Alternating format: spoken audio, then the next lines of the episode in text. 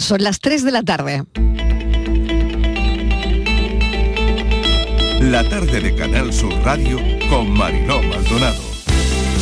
El cáncer de mama donde, bueno, pues hoy por hoy tiene una curación de un 80% y nuestra enfermedad que es un cáncer de mama metastásico, es decir, que una vez que hemos superado el cáncer de mama, pues cuando pasan un tiempo, pues, pues desarrolla metástasis. Esa metástasis pues puede ser, se te puede diseminar al hígado, al cerebro, al pulmón, a los huesos. Entonces es una enfermedad de que tienes que estar mm, toda tu vida con medicación. Y, lo que nosotros reivindicamos es pues hacernos más visibles. A partir del año 2023, en el segundo trimestre, eh, este cribado se bajará de los 50 a los 47 años y se aumentará de los 69 eh, a los 71. Son cinco años más de cribado, afectará a más de 300.000 mujeres y es una inversión de 11 millones de euros en prevención y en salud.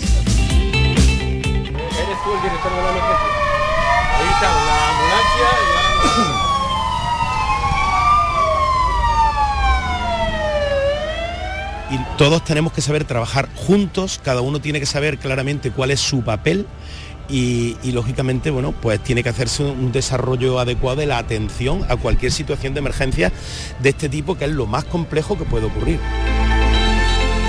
Que haya un reconocimiento de ese día donde todos, padres, hijos, abuelos, derecha, izquierda, centralistas, andalucistas, todos de la mano, reivindicamos fue un grito de poder andaluz. El gobierno andaluz tiene el poder de poner esa fecha en su sitio y no, no toquemos ese octubre maravilloso ni toquemos ya tampoco ese 28 de febrero. Pero es verdad que el 4 de diciembre, vinculado a la bandera Andalucía, por lo que supuso esas imágenes de manifestaciones con las banderas blanca y verde que yo viví, especialmente en mi ciudad, en Málaga, de, niño, pues la verdad que tiene que tiene sentido. Y como las cosas que tienen sentido no las tomamos en serio, pues las tomaremos en serio. Y como las cosas que nos tomamos en serio suelen salir, pues es probable que salga adelante. Ya hemos publicado las propuestas que están en disposición de proseguir la tramitación para construir 3.095 viviendas distribuidas en 55 promociones en toda Andalucía.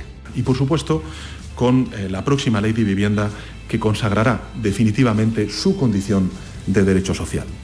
En definitiva, se trata de llevar también al terreno de la vivienda el cambio de paradigma que, Europa vive en otros muchos frentes y que se define por un fortalecimiento rotundo e inequívoco de nuestro estado del bienestar, que es en definitiva también hablar de nuestro modelo de sociedad, de su cohesión social y territorial. Sí le puedo reconocer que se producen avances a buen ritmo y que hay contactos eh, que se multiplican en las últimas horas y en los últimos días. ¿no? Por tanto, se está avanzando, ciertamente se está avanzando, como no se había avanzado antes, y hasta ahí le puedo decir. Una prensa libre puede ser buena o mala, pero sin libertad la prensa nunca será otra cosa que mala. Os animo, os animo desde vuestra responsabilidad a construir y fomentar una sociedad crítica y constructiva, a velar por la pluralidad existente en la tierra y a defender el derecho a la información de todos los andaluces. Hoy un día importante para la, para la RTVA. Primero agradecer la confianza del presidente de la Junta, de Juanma Moreno, del consejero de presidencia, de Antonio y de todos los grupos parlamentarios, porque se ha dado una muestra de un acuerdo, no sé si inédito, pero de una mayoría suficiente, un apoyo casi unánime al proyecto de la, de la que yo creo muy importante para darle estabilidad al principal medio de comunicación de, Andalucía.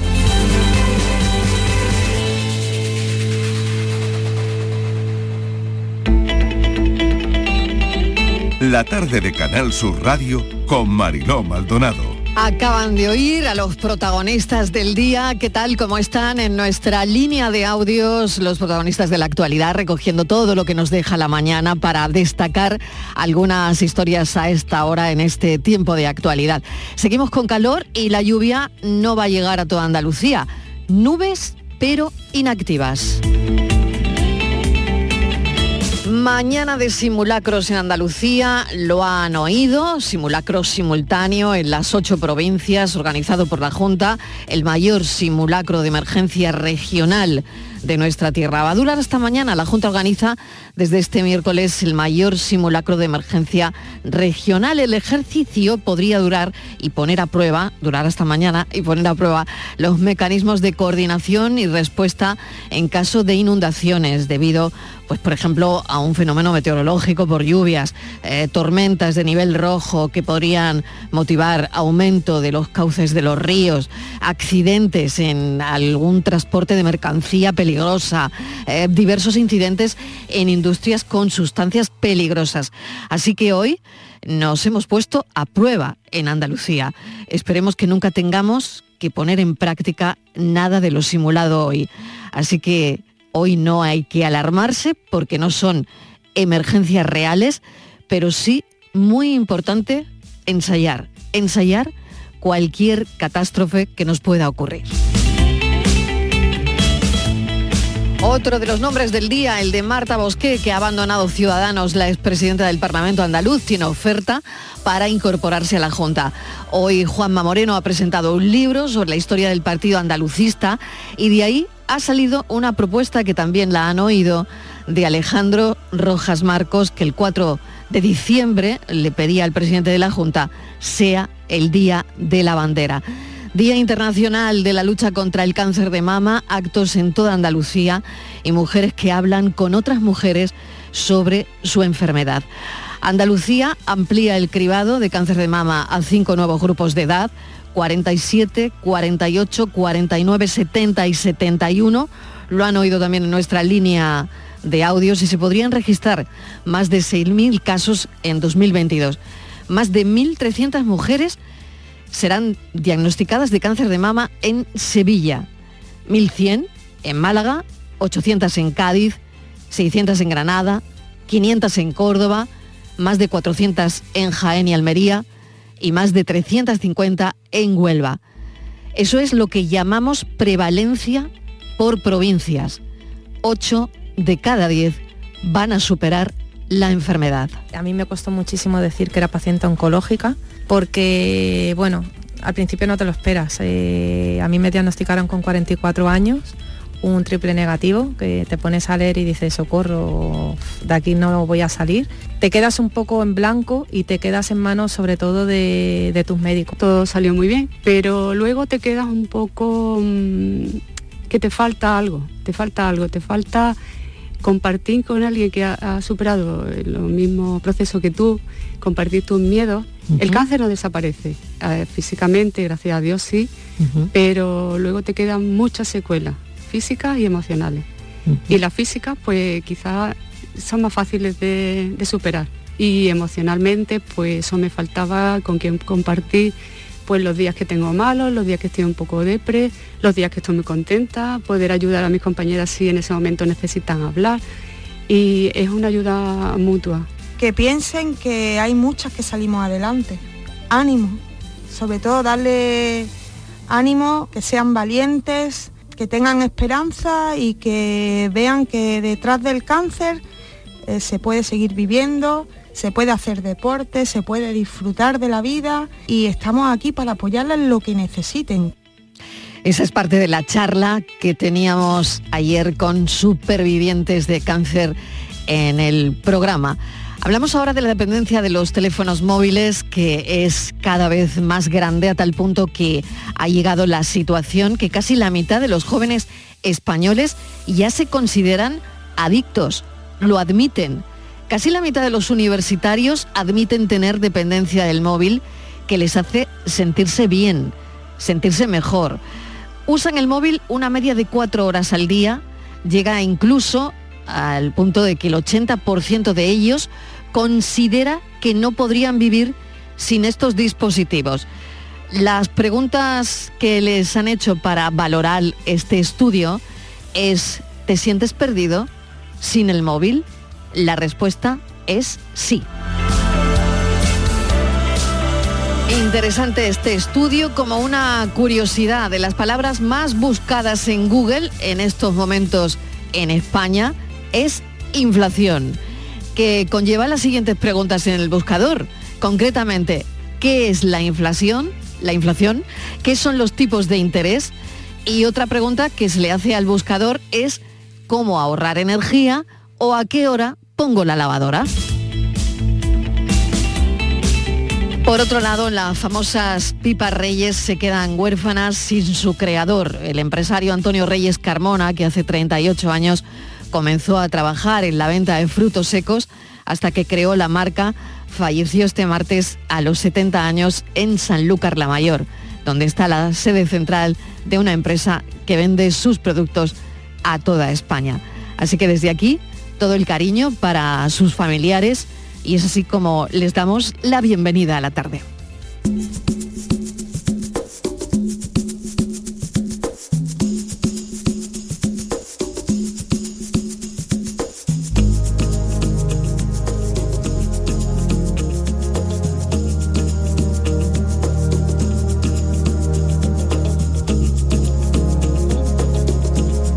La tarde de Canal Sur Radio con Mariló Maldonado. Marvin, he was a friend of mine, and he could sing his song, his heart in every line. Marvin sang of the joy and pain. He opened up our mind. I still can hear him say, Oh, talk to me so you can see what's going on. Say you will sing your songs forevermore, forevermore. Gonna be some sweet songs coming down on the night shift. I bet you're singing proud. Oh, I bet you're full of cry. Gonna be a long night. It's gonna be alright on the night shift.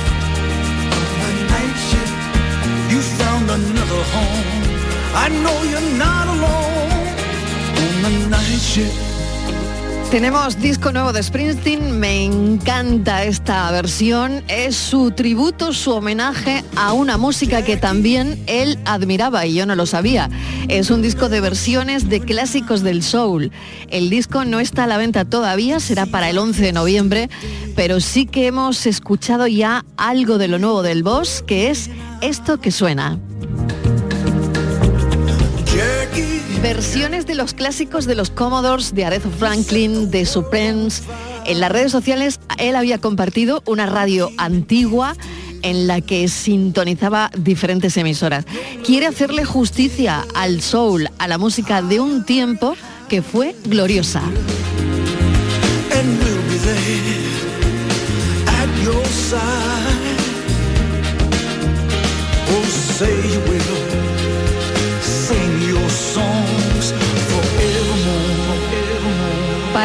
Gira en España todavía queda los días 28 y 30 de abril del 2023 en el Estadio Olímpico de Barcelona, pero las entradas ya están agotadas, agotadísimas. La canción, ya saben, la- seguro que la han identificado los amantes del soul, Knife Cheat, turno de noche. Vaya versión, vaya versión bonita. Bueno, la canción es maravillosa. I know you're not alone on the night shift. Wanna miss your sweet voice, that soulful noise on the night shift. We all remember you. Your song is coming through. Se llama Only the Strong Survive, quiere decir que solo los fuertes sobreviven. O sea que lo tiene todo este disco, ¿eh? Hasta, hasta su punto filosófico, vamos.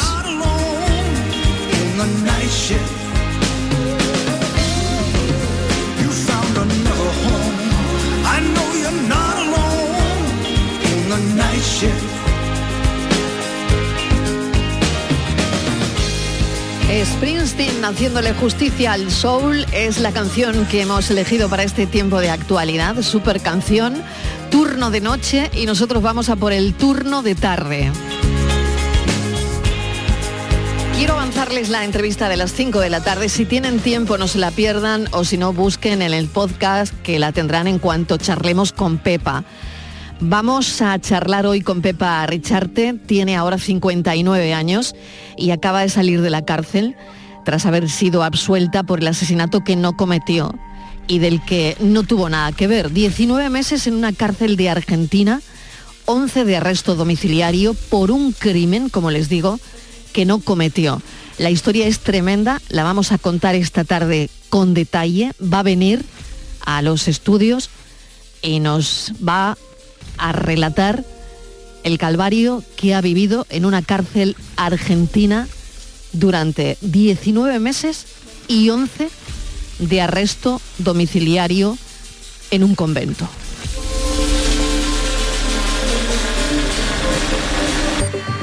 Las 3 y 16 minutos de la tarde y vamos a la mesa de actualidad de Patricia Torres porque tenemos una alerta.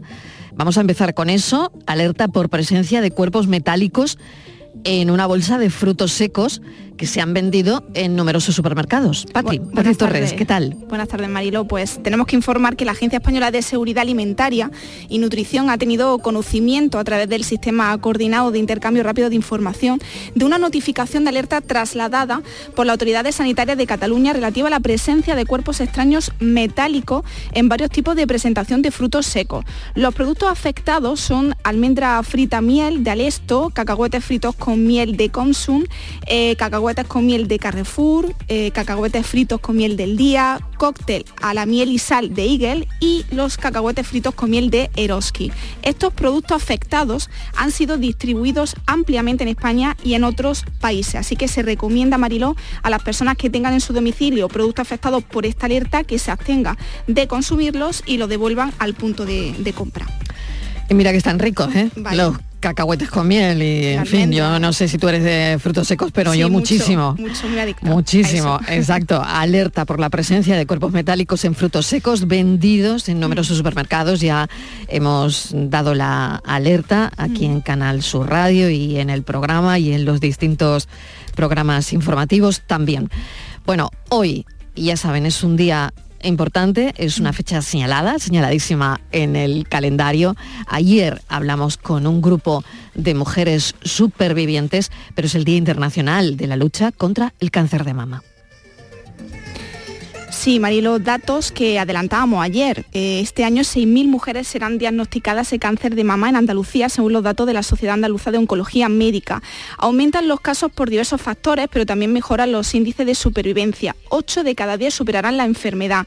Esos son los datos que se han dado a conocer en el Día Mundial de la Lucha contra el Cáncer de Mama, que se celebra hoy miércoles 19 de octubre. Y en este contexto, la Consejería de Salud ha anunciado que rebajará a los 47 años la edad y ampliará a los 71 la edad de los cribados para detectar esta enfermedad a partir del segundo trimestre del año 2023. Esto permitirá que el programa de detención precoz de cáncer de mama llegue a 300.000 personas que podrán acceder de forma gratuita a estas pruebas. Aunque el cáncer de mama tiene una supervivencia a 5 años del 80%, hasta un 30% de las mujeres que lo padecen desarrollan metástasis tiempo después, es decir, tienen recaídas. Diversos estudios avalan que el ejercicio físico puede ayudar a evitar estas recaídas. Una investigación del Dana Ferber Cancer Institute de Boston demuestra que realizar 180 minutos de actividad aeróbica a la semana o 40 minutos de entrenamiento intenso reduce el riesgo de recaída en mujeres con cáncer de mama. En concreto, la mitad de las mujeres que participaron disminuyeron su riesgo de recaída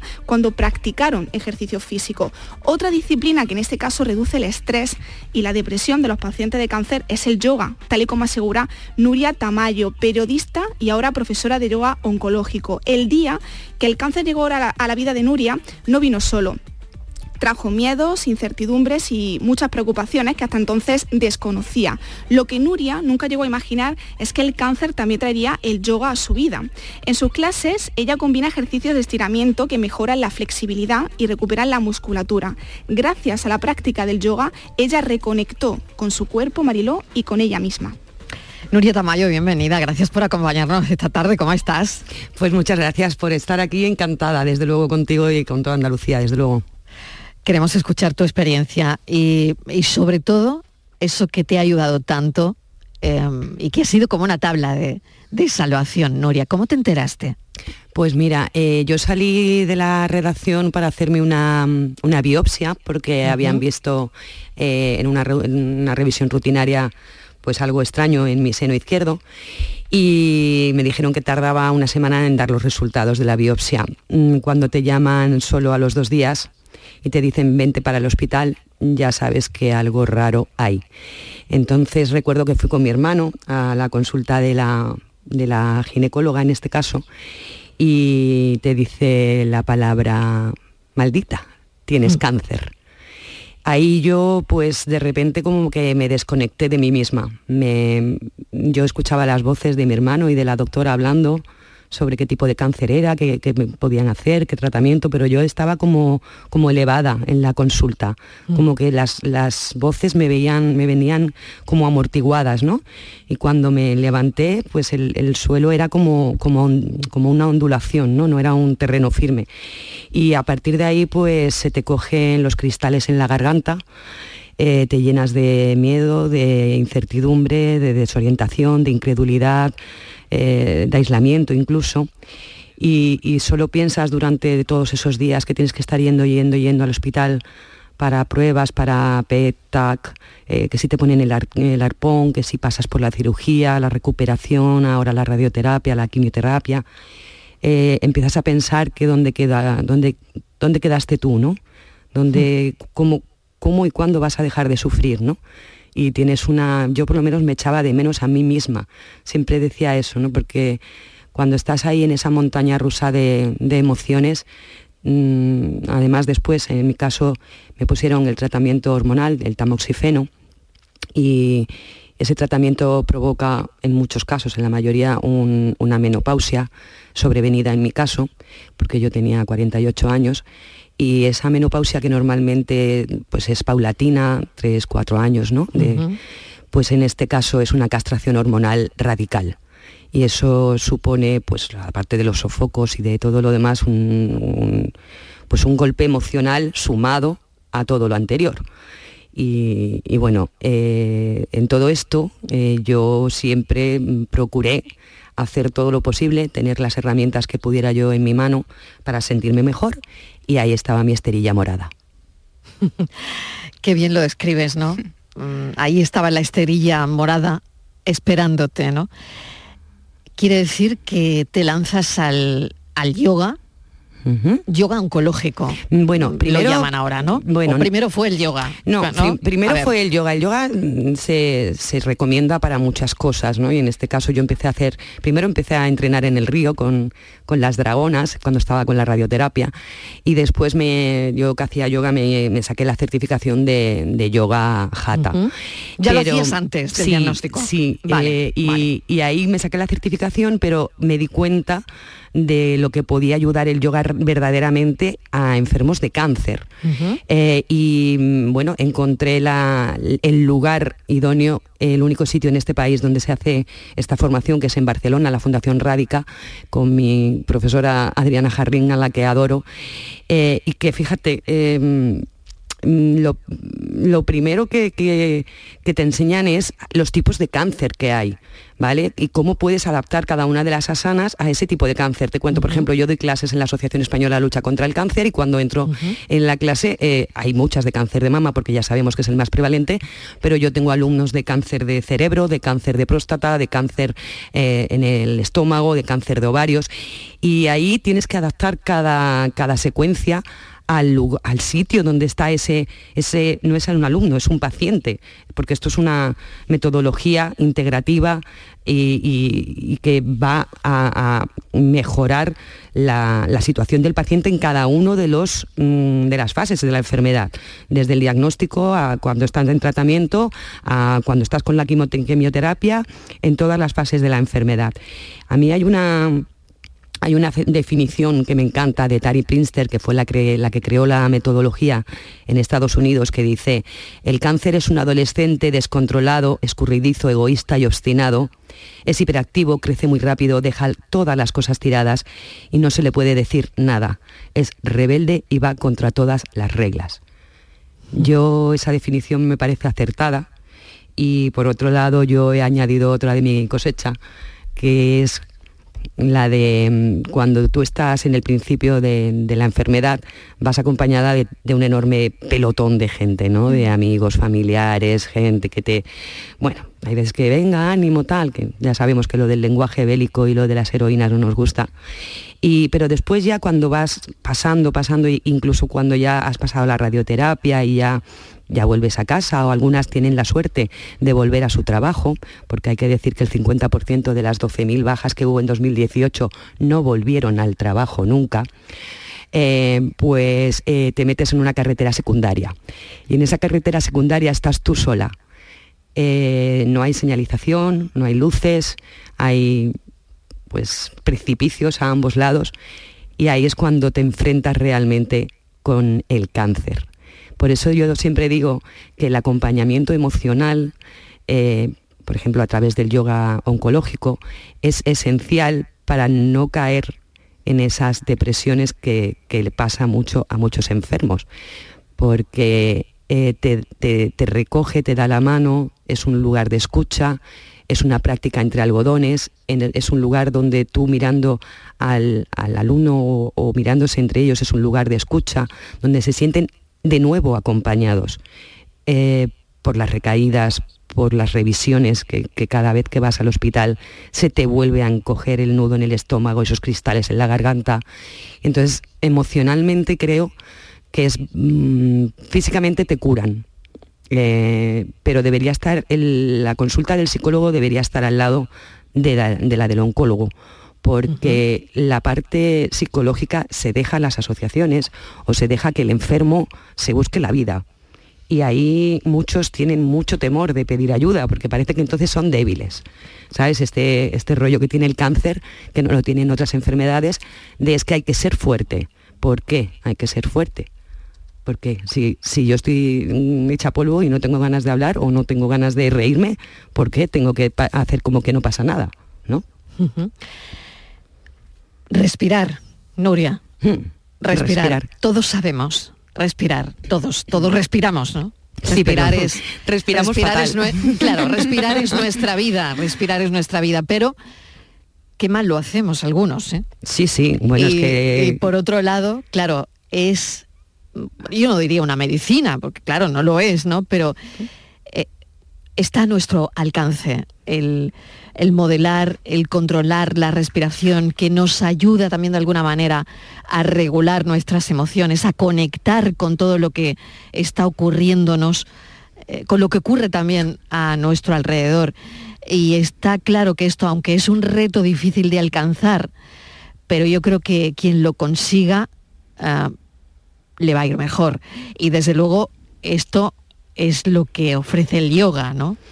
El yoga oncológico va mm, fundamentalmente mm, a recuperar la por ejemplo, la flexibilidad cuando terminas las cirugías, que se quedan las adherencias, eh, recuperar la movilidad en las articulaciones, eh, mejora el sistema nervioso porque activa el, sistema nervioso parasimpático, de lo que tú hablabas precisamente a través de la respiración, estimula además la segregación de antioxidantes, masajea los órganos internos de manera que mueve la linfa, que es, es, es el sistema inmunitario.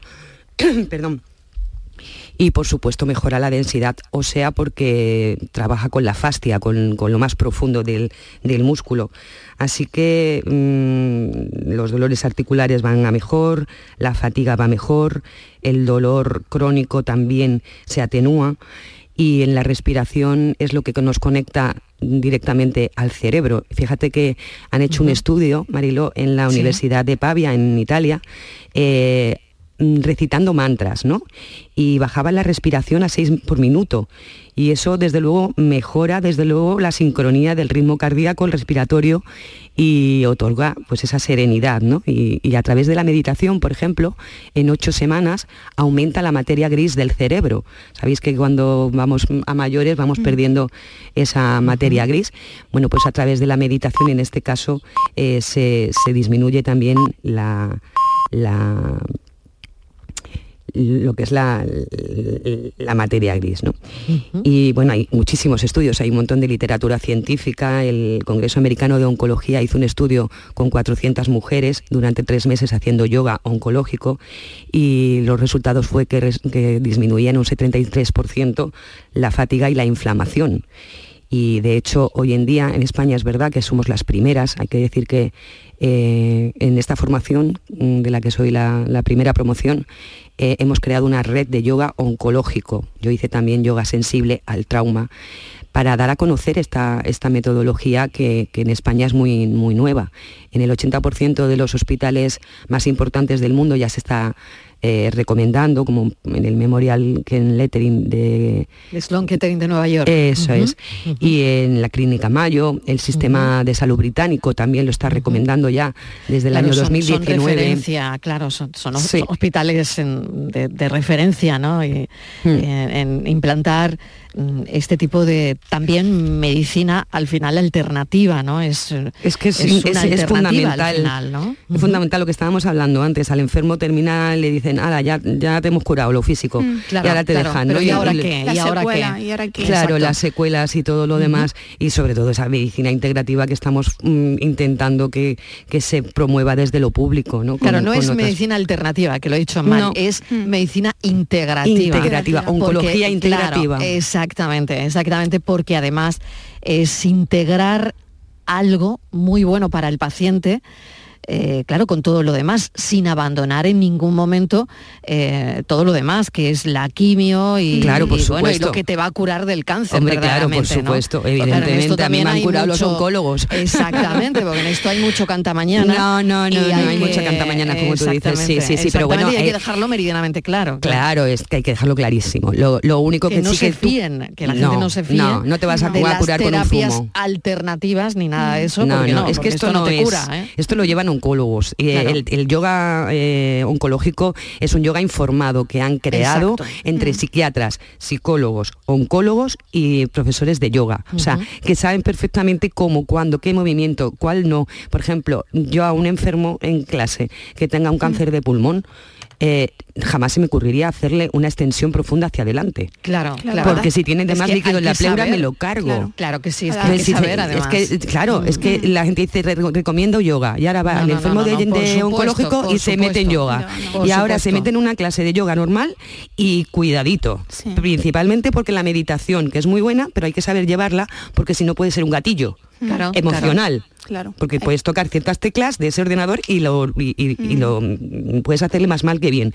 Y igualmente pasa pues con un enfermo que tenga cáncer en, el- en la cabeza. Mm. Tú puedes trabajar el equilibrio, pero tú no le puedes llevar al extremo del equilibrio, porque ese cerebro está dañado. Entonces, lo Mm. Tú único que adaptas las clases al, al- a cada uno de los es que claro. a cada Claro. uno es que yo no puedo Mm. tener más de 10 pacientes en la clase Qué a lo mejor hay clases mm, de 20 alumnos no Mm. pero yo siempre pregunto dónde están qué- en qué momento del tratamiento si tienen el portacaz puesto si si están ahora mismo con un quimio o con un tratamiento eh, de estos innovadores qué tipo de secuelas tiene yo yo hago una ficha Mm. Una ficha de cada uno dónde está y qué y qué, qué tipo de cáncer, en qué estadio ha estado.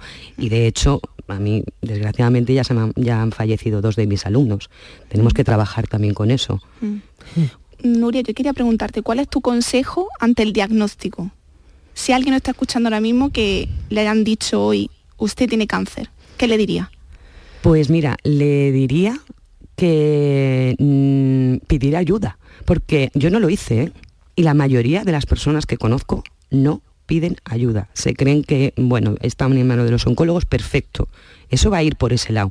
Pero tú tienes que hacer algo para tú sentirte bien. Yo, yo intenté buscar todas las herramientas que estuvieran a mi alcance, desde crecimiento personal, eh, charlas de motivación, eh, eh, ejercicio físico, alimentación, nutrición es importante también. No, no voy a sustituir una quimio y una radio con un batido, pero sí me va a ayudar a comer de manera saluda- saludable y me va a ayudar pues a hacer meditación y me va a ayudar eh, a hacer eso, ejercicio físico, yoga.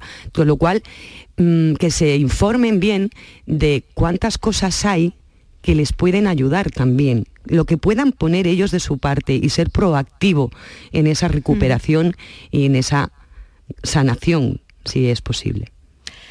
Nuria, te agradecemos enormemente que nos hayas venido a contar en un día muy señalado en el calendario, como es el Día Internacional de la Lucha contra el Cáncer de Mama, mm, esto que ofreces y, y abrirle también los ojos a muchas personas que ahora mismo pues, se han recuperado de ese cáncer de mama, pero no encuentran o no se encuentran bien o anímicamente no están a 100, en fin, este tipo de cosas. Lo que sí quiero preguntarte es dónde se pueden dirigir eh, algunas mujeres que estén interesadas o algunos pacientes que lo estén, porque hemos hablado también de otro tipo de procesos oncológicos, eh, para contactar contigo, Nuria. Bueno, yo tengo una página web que se llama Yoga y Cáncer y en Instagram también estoy como Yoga y Cáncer y ahí pues mm, se pueden enterar de dónde doy las, las clases. Hay que decirles a todas estas personas en cualquier momento del tratamiento que estén que es una práctica que tiene enormes resultados para, para además tolerar las terapias y los efectos secundarios, con lo cual es bueno que se practique y yo tengo alumnas que vienen calvitas a clase, vienen de su, de su quimioterapia y hacen la práctica adecuada a su momento físico en el que estén. O sea, que no le tengan miedo porque ya les digo que, como dijo aquella, es una práctica entre algodones que, que además mm, es un enorme apoyo emocional. Además, la forma en la que tú que has pasado por ello, Claro. Vas a entender a la gente que te lo cuenta, ¿no? Claro, es y a la que gente que la tienes en empatía. tu clase. Además, además esto, ¿no? Además esto. Sí, yo creo que se crea mucha empatía cuando Claro. ellos, cuando tú le dices yo soy enferma y estoy en tratamiento, entonces es que Claro. les te- se sienten más apoyados y Ahí- tú les entiendes y ellos te Claro, entienden a ti. Directa, una, una conexión directa. proceso, claro. claro. una conexión directa totalmente. Nuria Tamayo, compañera, mil gracias. Eh, te deseo lo mejor. Muchísimas gracias. Y bueno, ánimo a, a todos y todas las enfermos y las los, los y las enfermas de cáncer, que hay muy buenos tratamientos de verdad, estas- están haciendo aunque haya aunque hace falta mucho más, pero se está haciendo un enorme trabajo por parte de, de lo público, de la sanidad y también de tantas asociaciones como como hay como en la que yo estoy, que es Proyecto Mariposas, por cierto. Mil gracias, Nuria Tamayo. Un abrazo enorme. Hasta luego. Adiós. La tarde de Canal Sur Radio con Mariló Maldonado. También en nuestra app y en canalsur.es. Aquadeus, ahora más cerca de ti, procedente del manantial Sierra Nevada, un agua excepcional en sabor, de mineralización débil que nace en tu región. Aquadeus Sierra Nevada es ideal para hidratar a toda la familia y no olvides tirar tu botella al contenedor amarillo. Aquadeus, fuente de vida, ahora también en Andalucía. Si buscas vehículos de ocasión kilómetro cero y seminuevos, esta es tu mejor ocasión. Llega el Salón del Motor de Ocasión de Sevilla del 28 de octubre al 1 de noviembre en Fides. Las principales marcas y modelos en un único espacio. Recuerda, si quieres cambiar de vehículo, del 28 de octubre al 1 de noviembre en Fides, tu mejor ocasión. Este viernes en el Eurojackpot de la 11 por solo 2 euros hay un bote de 82 millones. Y tan tatara millonario porque con el Eurojackpot, el mega sorteo europeo de la 11, no solo te haces millonario tú, también tus hijos y los hijos de tus hijos y los hijos de los hijos de tus hijos. Compra ya tu Eurojackpot de la 11, que son 82 millones. Eurojackpot de la 11, millonario por los siglos de los siglos. A todos los que jugáis a la 11, bien jugado. Juega responsablemente y solo si eres mayor de edad. Montepío, ¿en qué podemos ayudarle? Quería saber si mi seguro de salud tiene cobertura fuera de Andalucía. Claro que sí, en toda España. Y si viaja al extranjero, cuenta con asistencia en caso de urgencia. Con la garantía de Adeslas, entidad reaseguradora de los productos de salud de Montepío. Visite montepíoconductores.com. Montepío, lo tiene cubierto. Humor, ingenio, música en directo, entrevistas. Todo lo tienes en el show del comandante Lara. Y te esperamos los domingos en la medianoche para que disfrutes de la radio más original y divertida. ¡Vas a flipar! ¡Síguenos! El show del comandante Lara. Este domingo en la medianoche. Canal Sur Radio, la radio de Andalucía. La tarde de Canal Sur Radio con Mariló Maldonado.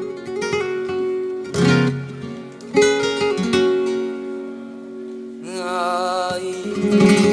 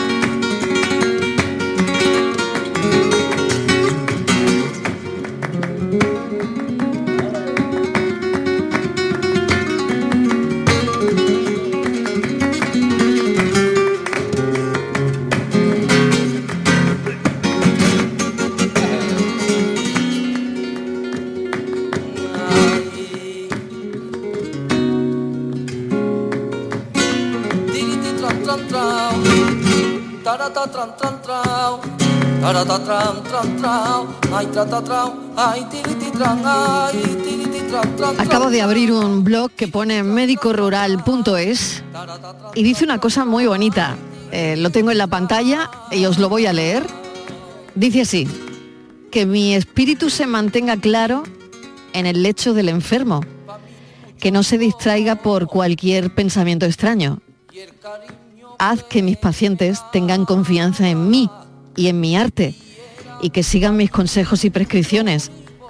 Aleja del lecho de mis pacientes a los charlatanes, al ejército de parientes que dan mil consejos y aquellos que saben siempre todo. Maimónides.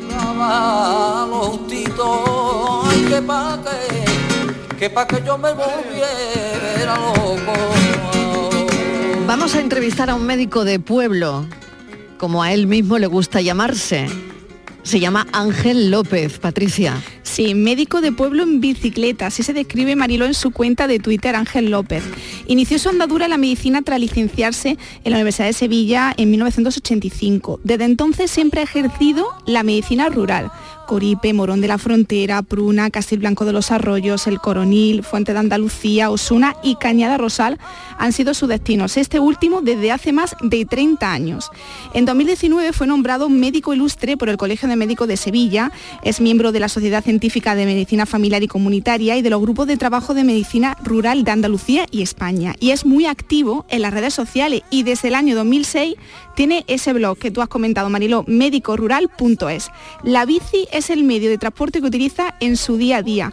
Va de su casa al trabajo y a los domicilios de sus pacientes en bici. Para él, la medicina rural es la medicina más auténtica y él lo tiene claro, Mariló, él se queda en el pueblo y hoy queremos conocer un poquito más sobre esta curiosa profesión. Vamos hasta Cañada Rosal. Ángel López, ¿qué tal? Bienvenido. Hola, buenas tardes, Mariló. Ok, buenas tardes. Bueno, muchísimas gracias por atendernos a esta hora. ¿A esta hora qué hace un médico de pueblo? Pues mira, hoy, hoy, eh, hoy he salido eh, de guardia porque estuve ayer 24 horas trabajando. Sí. Eh, estuve primero aquí en la consulta de Cañada Rosal, Sí. de 8 a 3. Y después no, me fui de guardia a otro pueblo de al lado, a la Luisiana, donde estamos cuidando la salud de, de tres o cuatro poblaciones. Hay un médico y, y cuidamos la salud de esas poblaciones. Entonces estamos toda la noche. Y nada, el día siguiente pues tenemos descanso. tenemos descanso, bueno, eh, yo la verdad es que, mira, Sí. el tiempo que he estado esperando, eh, me han llamado por WhatsApp varios pacientes O porque sea le que- hacía falta alguna receta, Ah. algunos han pedido que les acompañe esta tarde en un partido de fútbol por si pasa algo, en fin, que O sea, ¿y, va a ir al fútbol esta tarde, doctor? Sí, tenemos un, un partido aquí de la Copa del Rey de fútbol sala, Ah, bueno. importante para el pueblo, y entonces me han pedido que esté allí por si ocurre alguna cosilla, y bueno, voy a estar de- colaborando, por supuesto, con alguna actividad que le guste mucho al pueblo. Y doctor López, hay, a mí me gustaría saber si hay diferencias entre la medicina rural y la medicina que se hace en una ciudad. ¿Hay diferencias? Bueno, eh, hay algunas diferencias. Eh, En realidad, el- la diferencia fundamental es que una se establece en un entorno urbano y la otra en un entorno rural. Lo que pasa, eh, esto es una, es una pregunta un poco a veces que, que los médicos de ciudad también la, bueno, también dicen que ellos también son médicos de familia y efectivamente somos los dos médicos de familia, médicos de cabecera, médicos generales, como queráis llamarlo, aunque hoy se llaman médicos especialistas en medicina familiar y comunitaria, y los que trabajamos en los pueblos, pues eh, lo hacemos en un entorno rural. Y yo concretamente lo hago en el pueblo donde vivo, que todavía es más difícil, como lo hacían los antiguos médicos rurales. Qué a bueno. del siglo, O sea, que, eh, que usted XX. vive ahí en, en Cañada Rosal. Claro, yo vivo aquí desde hace también 30 años porque cuando vine aquí, cuando vine aquí, eh, pues eh, tenía que hacer, que hacíamos, estábamos 24 horas al servicio de los pacientes, hacíamos las guardias aquí también y no podíamos salir de aquí del pueblo porque te- era la forma de atender a los pacientes. Y entonces pues mi mujer tuvo que dejar su trabajo, de, eh, vivíamos en ese momento, mi mujer estábamos recién casados, dejó el trabajo en Sevilla y, y me acompañó, por eso, por eso es por lo que pude venirme aquí. Y ha merecido la pena, doctor López, ¿no? O sea, no- supuesto, no, la lo cambia usted por un consultorio en mitad de una gran ciudad, por un centro de salud Yo- de una gran ciudad. Yo la verdad es que no he- nunca he trabajado en un consultorio en una gran ciudad, eh, pero la verdad es que yo lo que estoy haciendo ahora, con lo que estoy haciendo soy feliz y, y siempre he sido feliz. La verdad es que no, eh, no he tenido grandes problemas con mis pacientes, no he, eh, me, me siento satisfecho con mi trabajo, me levanto todos los días con ganas de ir a trabajar. ¿eh? Eh, en fin, eh, la verdad es que... O sea, que usted llama, es un médico que no está quemado, que no está quemado para nada, ¿no? Pues no, no, eh, la verdad es que no. No estoy quemado por eso precisamente, porque ejerzo la medicina rural. La medicina rural es una medicina muy satisfactoria, porque estamos cercanos a los pacientes, porque además es la medicina de toda la vida, aquella medicina que cuando deseábamos ser médicos, y éramos jovencitos, deseábamos hacer, es medicina que teníamos, pensábamos en las personas, en los pueblos, los médicos rurales además pensamos también en la sociedad en la que vivimos, ¿eh? pensamos no solamente en el individuo, sino en, en el pueblo, ¿no? Tenemos que tener un compromiso con la sociedad donde vivimos. Y entonces una- es una medicina que, que es muy agradecida, que te deja muchas satisfacciones y, y bueno, a los que nos gusta la medicina, pues la verdad es que sí, que, que- que Claro, no la ahora, cambiaría por nada. Como la medicina está tan digitalizada, y eso está muy bien, ¿eh? eso está muy bien, doctor, que la medicina esté toda digitalizada, a mí me encanta, es un avance y está todo muy bien, Yo- salvo una cosita pequeña, que es verdad que cuando vas al médico de familia, a lo mejor tiene que apuntar tantas cosas del tratamiento, hay tan poco tiempo para... eh, para la consulta, mm, dicho en plata, ¿no? Que eh, pasa a lo mejor más tiempo mm, escribiendo en el ordenador o mirando la pantalla que el tiempo que te está dedicando a ti, ¿no? Yo eso hecho es un poco de menos. Eh, no sé si Bueno. esto es una diferencia eh, cuando se ejerce la medicina rural. Y es verdad que cuando los médicos están en una gran ciudad, en mitad de un centro de salud, pues la verdad es que hay que anotar muchas cosas de un tratamiento, de mil cosas, y, y bueno, se pasan mucho tiempo mirando la pantalla para después entregarte ese informe, ¿no? El informe médico. Bueno, sí, sí, lleva razón. Eh, mira, nosotros aquí también tenemos, los pueblos también tenemos muchos pacientes, porque además los pacientes aquí consultan Sí. con nosotros toda- todo tipo de cosas, ¿no? Aquí antes de ir al especialista, vienen a nosotros a ver qué nos parece, o cuando Ujú. le manda al especialista algo, vienen a nosotros a ver qué les parece lo que le han mandado. Y también tenemos que anotar en la pantalla.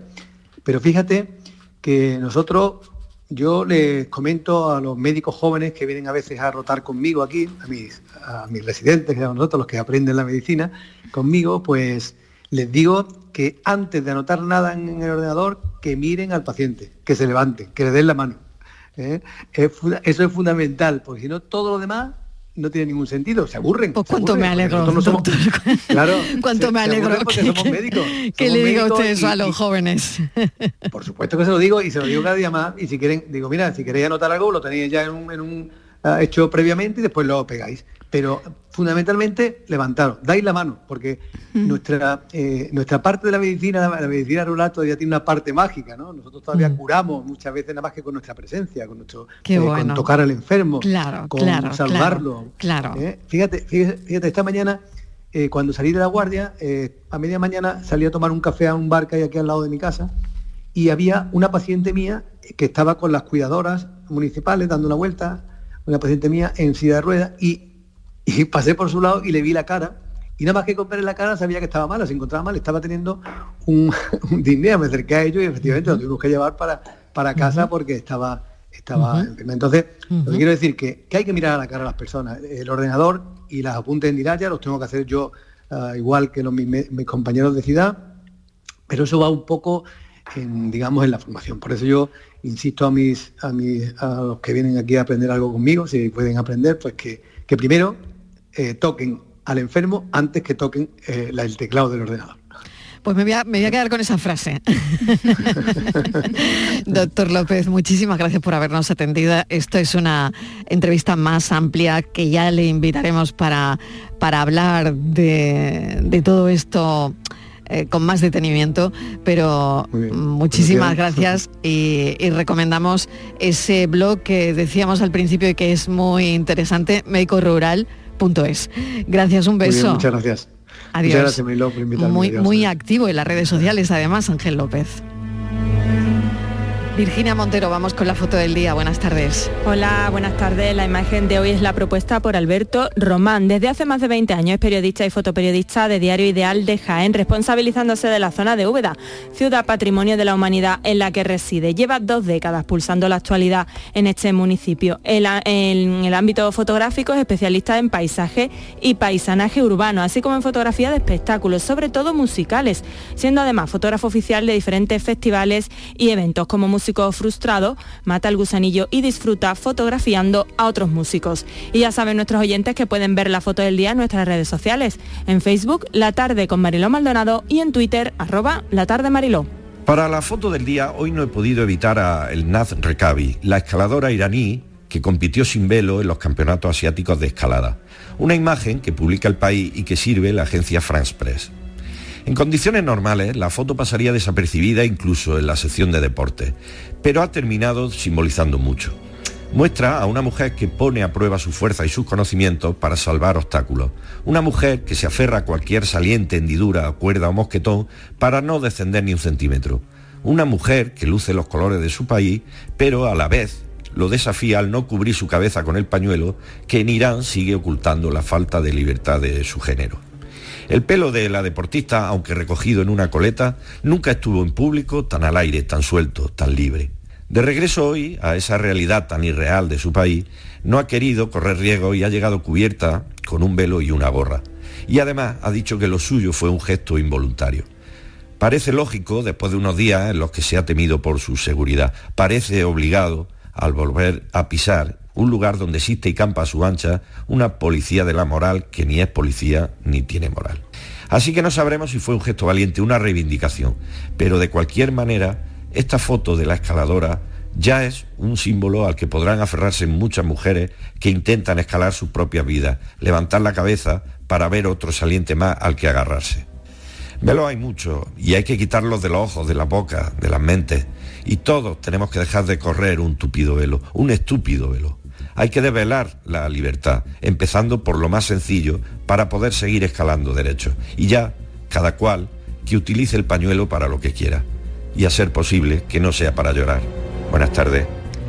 Alberto, Alberto Román, velos hay, muchos es como yo, titularía este gran, grandísimo comentario. La tarde de Canal Sur Radio con Mariló Maldonado. También en nuestra app y en canalsur.es. Escuchas Canal Sur Radio en Sevilla. El mejor jamón del mundo te espera en Aracena. Del 14 al 16 y del 21 al 23 de octubre celebramos 25 años de Feria Regional del Jamón y del Cerdo Ibérico. Un entorno incomparable y un sabor único. Ven y disfruta de Aracena, la ciudad de la gruta y de otras muchas maravillas. Cinco Océanos, la boutique del congelado, llega a Sevilla abriendo su primera tienda en Cerro del Águila. Auténticos especialistas en alimentos congelados de máxima calidad. Se caracterizan por su gran variedad de productos, sus magníficos precios y el trato personalizado. Cinco Océanos llega al Cerro del Águila con increíbles ofertas como esta. Hasta el 1 de noviembre, jamoncito de muslo de pollo a solo 1,90 el kilo. Como lo oyen, en 5 océanos de Cerro del Águila, calle Afán de Rivera 144, jamoncito de muslo de pollo a 1,90 el kilo. Y recuerden, muy pronto 5 océanos, los especialistas en productos congelados con la mejor calidad, variedad y precio, abrirá cuatro tiendas más en Sevilla para estar más cerca de usted. Las noticias que más te interesan las tienes siempre en Canal Sur Mediodía Sevilla. Y este viernes te llegan desde el Ayuntamiento de Bormujos, que organiza tres citas importantes para el municipio. La Feria de la Cerveza Artesanal, la Feria de Moda Sostenible y la Feria de la Tapa.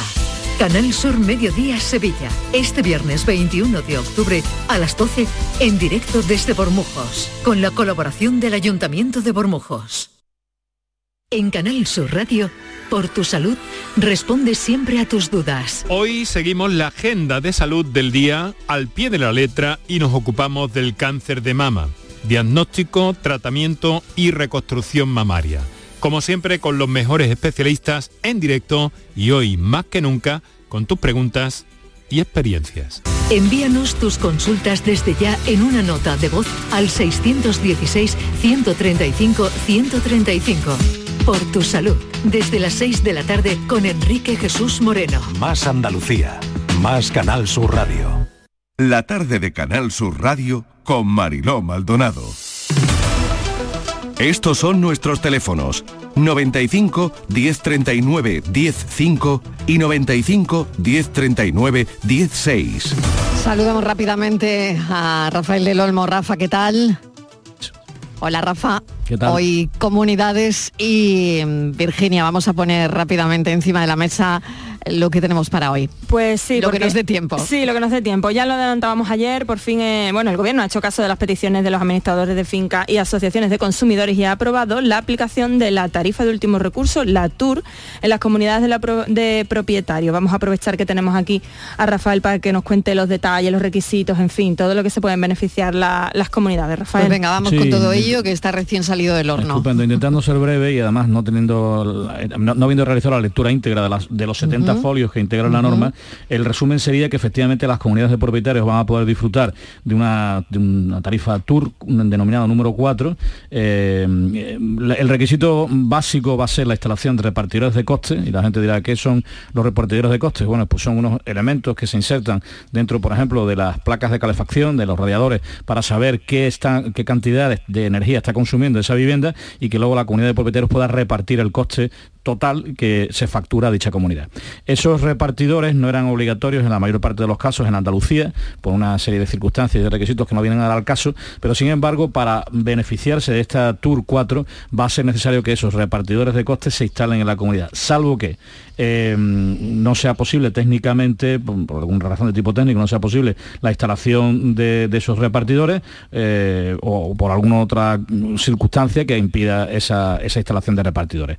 Si no, será obligatorio. Y además, claro, ya eh, como esta tarifa se aplicará eh, presu- presumiblemente hasta septiembre del 2023 y no va a ser posible que las comunidades pongan estos repartidores desde ya, lo que sí se va a exigir es un compromiso por parte de la comunidad para que los meses venideros dichos repartidores sean instalados en, la- en el inmueble.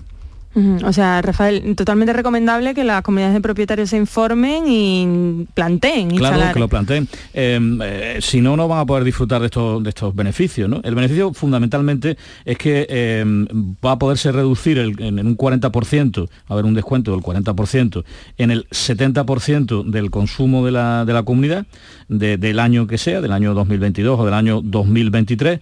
Eh, perdón, va a haber un descuento del 40%, pero para ello se va a necesitar que el 70% de- del, del consumo de la comunidad no esté por encima de lo que el año pasado se produjo. Si se produce un consumo por encima del 70%, el tramo entre el 70 y el 100% eh, se pagará conforme al precio del mercado libre. Y si incluso se supera, estará especialmente grabado. Es decir, el gobierno lo que está buscando eh, no solamente es beneficiar económicamente a las comunidades, que es para nosotros, para los administradores de fincas colegiados, principalísimo, sino además también obtener una reducción en la factura em, nacional Claro. del consumo del gas por los problemas que todos conocemos que conlleva la guerra. El ahorro energético. Y el ahorro energético por motivos ecológicos también, claro. Eso es. Muy bien.